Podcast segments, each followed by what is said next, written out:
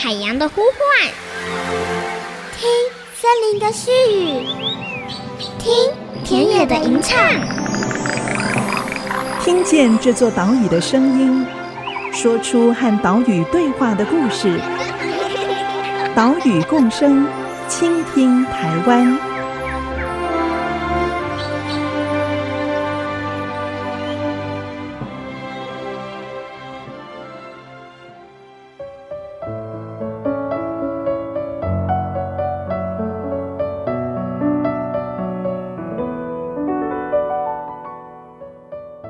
大家好，欢迎收听《岛屿共生，倾听台湾》，我是袁长杰。我们的节目是在 IC 之音 FM 九七点五播出，每个星期三上午七点半首播，星期六上午八点重播。我们也同步的把音档上传到节目的官网，还有 Podcast，让你随时随地都可以收听。台湾四面环海，但是你了解海洋吗？我们的海洋生态、海洋环境是不是健康呢？其实，我们的海洋现在正面临许多问题，像是人类过度的捕捞，让海洋生物的多样性跟数量都快速的减少；还有海水摄入了大气当中的二氧化碳，pH 值逐渐的降低，也就是海水酸化问题；又有海床缺氧，造成生物无法生存的优氧化问题，以及人类的垃圾废弃物进入了海洋。废弃的渔具在海中继续缠绕，捕捉鱼类；工业废水、生活废水排进海洋，造成污染。这些种种问题让我们的海洋生病了。为了了解问题的严重性，关心海洋议题的黑潮海洋文教基金会，他们在二零一八年提出了导航计划。他们真的以船只来绕航台湾。在台湾的东北、西北、西南、东南海域，包括了澎湖、小琉球、兰屿这一些海域，总共五十一个测站，针对塑胶微粒、水下深井还有溶氧量这三个检测项目来进行海洋的体检。接着，在二零一九跟二零二零年继续进行升级版的导航普拉斯计划，每季一次。针对台湾东北近海以及西南近海的塑胶为例来进行研究，这个专案累积了三年的数据，可以告诉我们什么结果呢？就在二零二零跨到二零二一的这两集节目，我们就一起前往花莲拜访黑潮海洋文教基金会，透过导航计划来了解海洋母亲所面临的问题。花莲，花莲，法莲，花莲。现在我们来到了花莲，来到黑潮海洋文教基金会。现在坐在我对面的是执行长林东良，执行长好。主持人好，各位听众朋友大家好。今天来到黑潮海洋文教基金会，是要来谈谈这三年来进行的一个跟海洋有关的专案哦，叫做导航计划。岛是岛屿的岛，航行的航。从二零一八年开始到二零一九、二零二零年，有一个叫做导航普拉斯、导航 Plus 一个升级版的计划。请执行长跟大家说明一下，为什么二零一八年会提出这样的一个导航计划呢？是因为二零一八年的时候，其实是黑潮成立二十周年。那在二十周年的这一年，我们就在想说，有什么事情是我们可以在环境或者对海洋的关注上是能够更跨一步的。那我们从二零零五年开始，其实就一直陆续在观察海洋废弃物这个议题。一开始其实并不容易，但是在这几年的自媒体的发展下，其实。越来越多人知道海洋废弃物的议题，嗯，那我们就在想说，海洋废弃物议题如果已经有这么多人开始在做，这么多的团体，然后这么多的民众也都有意识的时候，我们是不是应该要再更进一步？所以我们就开始朝向塑胶为例，因为这些海洋废弃物，它在破碎化之后，最后都会变成这些塑胶为例。那它对于环境的影响是大的，而且它可能无法追溯到它真正的源头，不像一个完整的垃圾，我们可以知道它的使用者是谁，我们要去管理的对象是谁。但是它变成一个小小的塑胶为例的时候，我们已经很难去管理，但它就一直的存在在我们的环境之中。所以在二十周年的那一年，也才会想说，我们可以透过调查，看看台湾这个岛屿周围的海域，在受到塑胶微粒的影响下，它的现况到底是如何。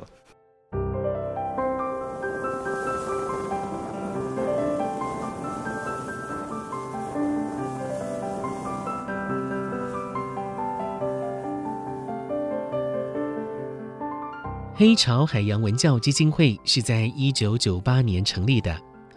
他们从鲸豚生态调查研究开始，延伸到整体海洋环境调查、海洋环境教育等等层面，是台湾很重要的海洋环境 NGO。在二零一八年，也就是基金会满二十岁的这一年，黑潮团队策划了导航计划，是真的以船只来绕行台湾。不只是台湾本岛海域，还包括了澎湖、小琉球、兰屿这些离岛的海域进行海洋体检。这个海洋体检就像是我们健康检查一样，可能会检测胸部 X 光、尿蛋白、胆固醇、肝发炎指数、GOT、GPT 等等。导航计划里面也有不同的检测项目，包括了塑胶微粒、水下声景。还有溶氧量这三个项目，那为什么会是这三个项目呢？我们在做二零一八年这个导航计划的时候，我们给这趟行动的定位就是帮海洋做健检。那健检的时候，基本上就会有不同的。检测的指标，所以我们就咨询了一些学者、专家学者，然后找到了这三个可能是我们在这次的调查当中比较可以一起做的，那也可以共同去了解说海洋的现况是不是好的一个指标。所以塑胶微粒是我们核心关怀的，我们很想要知道台湾的周围海域塑胶微粒的状况。那接下来开始想要做声音，那也是因为近几年其实海岸的工程啊。或者是说离岸风机这样的工程，它在施作的时候，其实多多少少都会有一些噪音的干扰跟影响。那也有一些在陆域上做深井的伙伴团体，他们可能也会说，诶，有一些噪音越大的时候，原本有一些自然的声音，它就会因此消失了。嗯、对，那这些深井的消失，可能就是在无形之中，我们每一天每天日复一日，但是就是慢慢的就失去它了。那我们没有意识到。所以我们就想说，那我们应该也要趁着这一次的导航，可以去收录一下这五十一个测点的声景，把这个时刻的声音记录下来。那未来如果环境有一些变化的时候，我们也可以拿来做比较。那溶氧量的话呢，则是前几年的新闻比较大的是关于死亡区这个这个标题。对，嗯、这个死亡区呢，它其实就比较像是我们一般可能小学生在学校上课的时候，老师就会提到的优氧化、河川优氧化这样子的一个概念，就是当我们的水质太肥沃的时候，阳光一照射下，在这个水的表面就开始增生了很多的藻类，氧气呢就在表层交换，可是深层却没有交换到氧气，所以海水的溶氧量就在表层很高，但是深层的地方就很低。那这些海里面的动物、鱼类，它可能就没有办法呼吸到、交换到他们需要的氧气，所以在这个过程下就会变成这个所谓的死亡区。所以我们也是想说，一知道说我们的周围的海域的状况是如何，所以才会把这三项指标哦，那它在检测上其实说实在话也不是特别困难，所以我们就把这三项指标就是都纳入为我们二零一八年导航计划的时候要做的重点。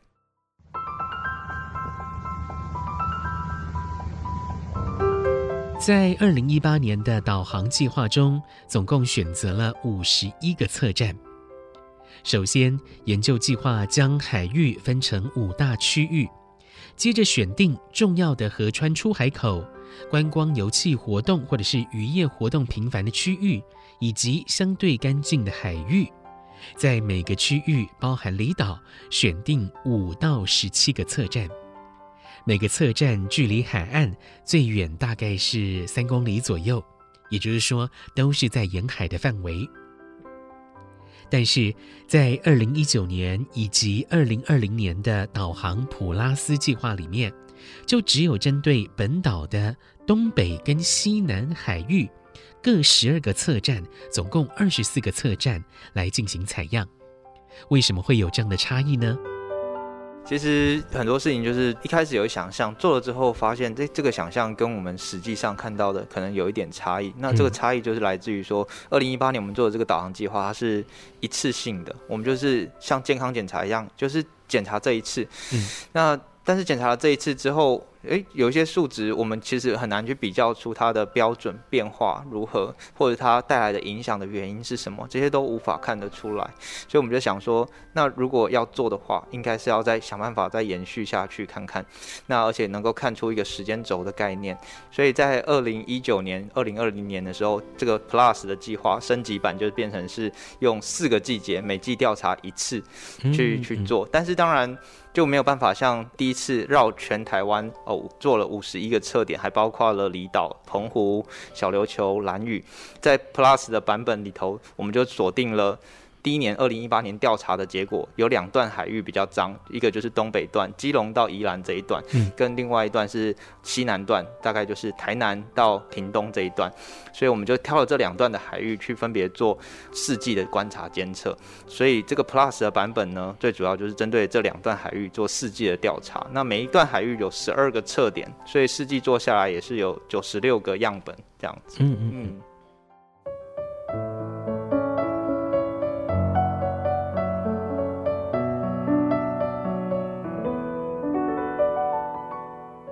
在二零一八年执行导航计划之后，的确从数字上看到了海洋塑胶微粒问题的严重性，而且呢，这个问题似乎没有办法只看一次的数据，必须进行一段长期监测。所以，二零一九年之后，黑潮基金会在能力所及的范围内，持续针对东北海域、西南海域塑胶微粒的状况来进行监测。而且是以一季为单位进行，一年进行四次。关于塑胶为例的研究方法还有研究结果，我们在下个礼拜再来跟大家进行详细说明。等一下广告之后，继续带你来了解导航计划里面的水下声景以及溶氧量这两个指标的结果。我们休息一下，马上回来。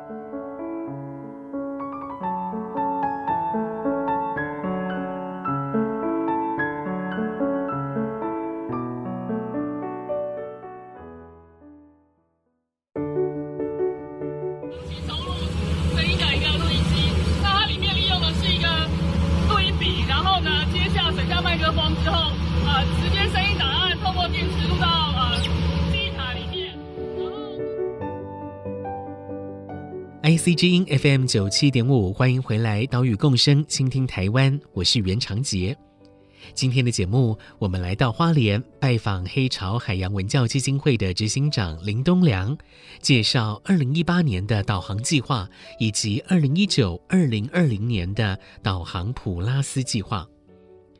本来我们节目也想要跟着基金会还有研究人员一起上船，来参与今年冬天的调查。结果没有想到啊，因为天气的关系，这个冬季的调查延后到明年一月才会进行，所以很可惜没有办法带回第一手的声音。不过黑潮海洋文教基金会还是很慷慨的提供了他们的记录档案，让我们在节目中使用。像是我们刚刚所听到的，就是导航计划当中水下声景的采集研究执行者于心怡，他说明如何采集水下声音。刚刚林东良执行长谈到了二零一八年的导航计划，设定了塑胶微粒、水下声景还有溶氧量这三个检测项目来进行海洋体检。当中水下声景会受到许多的因素影响。不同形态的海床，不同地区可能会有不同的生态系组成，就会出现不同的水下声景。我们询问执行长，要收录这些水下声景，是不是需要独特的录音器材呢？呃，是没错，是有特殊的设备。首先要有一个防水的麦克风，防水的麦克风。现在在我面前 就有这个防水麦克风，大家可以上我们的官网啊来看节目介绍当中的图片哈。嗯、这个看不出来是麦克风的感觉耶。对，嗯、因为它是就是要适合在水下的，那它是全向性的麦克风，嗯、所以它就是整个环境的深景，它都可以把它收录下来。嗯，对，嗯，是。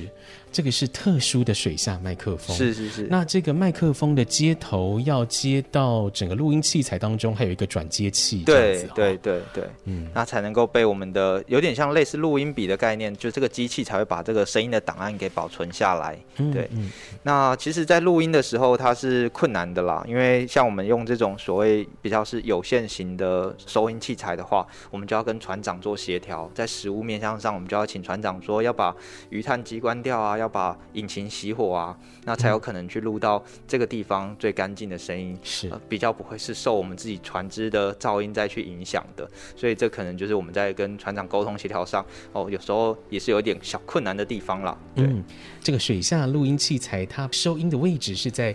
海水底下大概几公尺的地方呢？大概两米到三米左右的深度。哦、嗯嗯，对，不会放得太深。对，因为我们希望还是收的还是这个表层的地方，这样子。嗯嗯嗯，大概会收多久的声音？哦，嗯、其实我们在做一些环境的记录跟调查上的话，最主要就只要有一分钟左右干净的时间就可以了。所以通常我们在录的时候就会录两到三分钟，那确保这个这一段一分钟左右的声音是很完整的。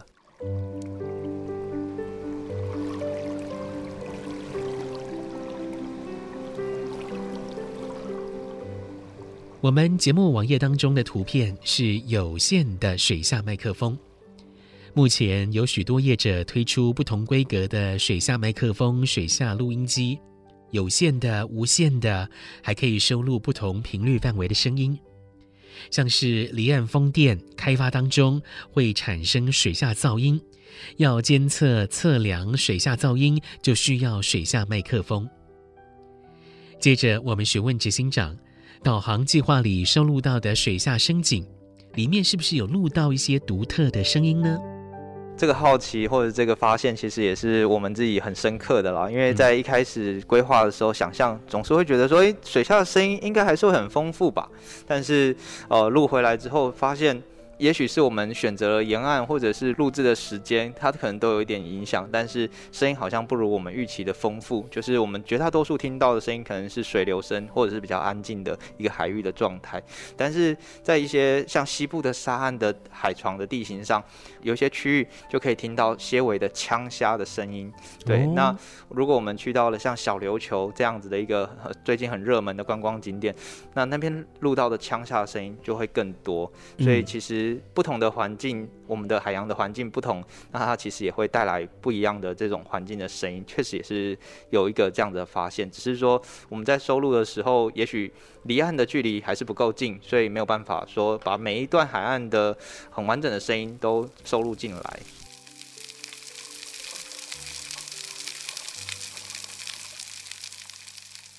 刚刚我们所听到的这一段声音，就是在小琉球收录到的水下声景。对对对对，那声音就都是枪下的声音，他们在那个鳌在弹的时候的声音。那这个声音，生物学家是说可以让它的猎物可能会陷入一些短暂的反应上，会变得比较迟缓，那它可以趁这个时候去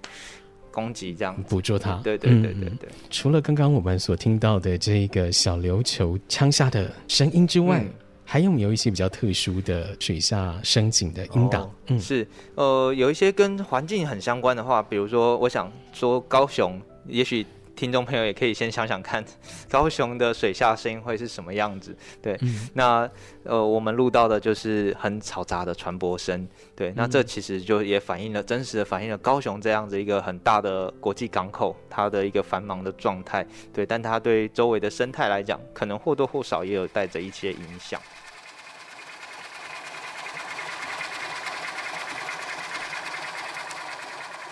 刚刚我们听到的就是高雄港外所收录到的水下声景。先前有发生过好几起鲸豚迷航在港口里面，就有学者怀疑说，会不会是水下噪音所造成的？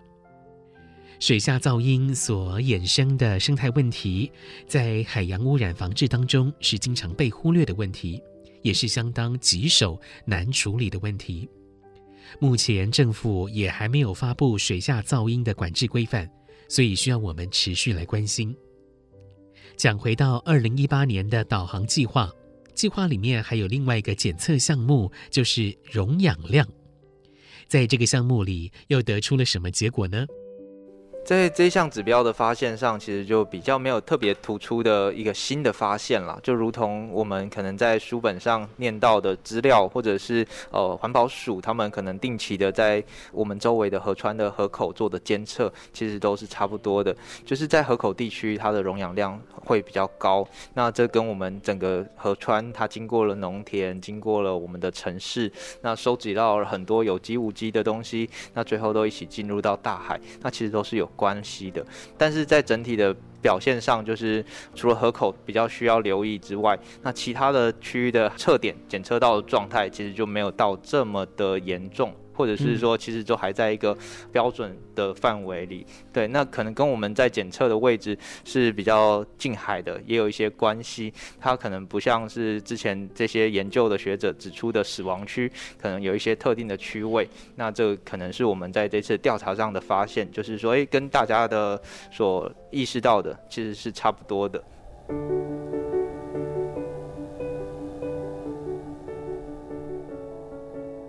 黑潮海洋文教基金会在二零一八年的导航计划当中，建立了台湾第一笔海洋塑胶微粒还有水下声景资料，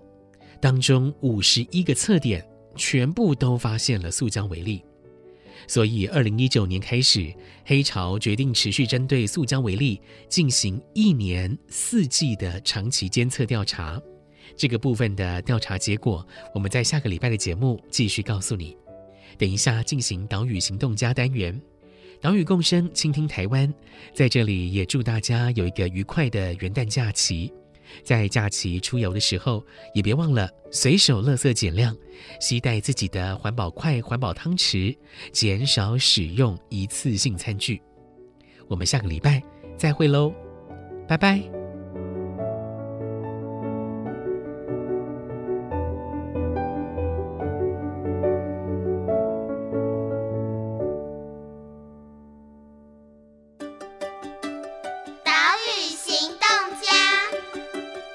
是黑潮海洋文教基金会的执行长林东良。那我希望鼓励各位听众，可以带着你的家人或你的朋友，一起常常的走到海边，去亲近海洋，体验海洋，用第一手的经验去接收环境的资讯。它其实比我们从书本、从纪录片、从任何的传播的资讯听到的，要来得更完整，而且更仔细。你也会发现，自己对于海洋的情感是更丰富的。本节目由伟创人文基金会赞助播出。伟创人文基金会秉持永续的经营承诺，邀请您一同为这片土地发声，促进人与自然的平衡与和谐。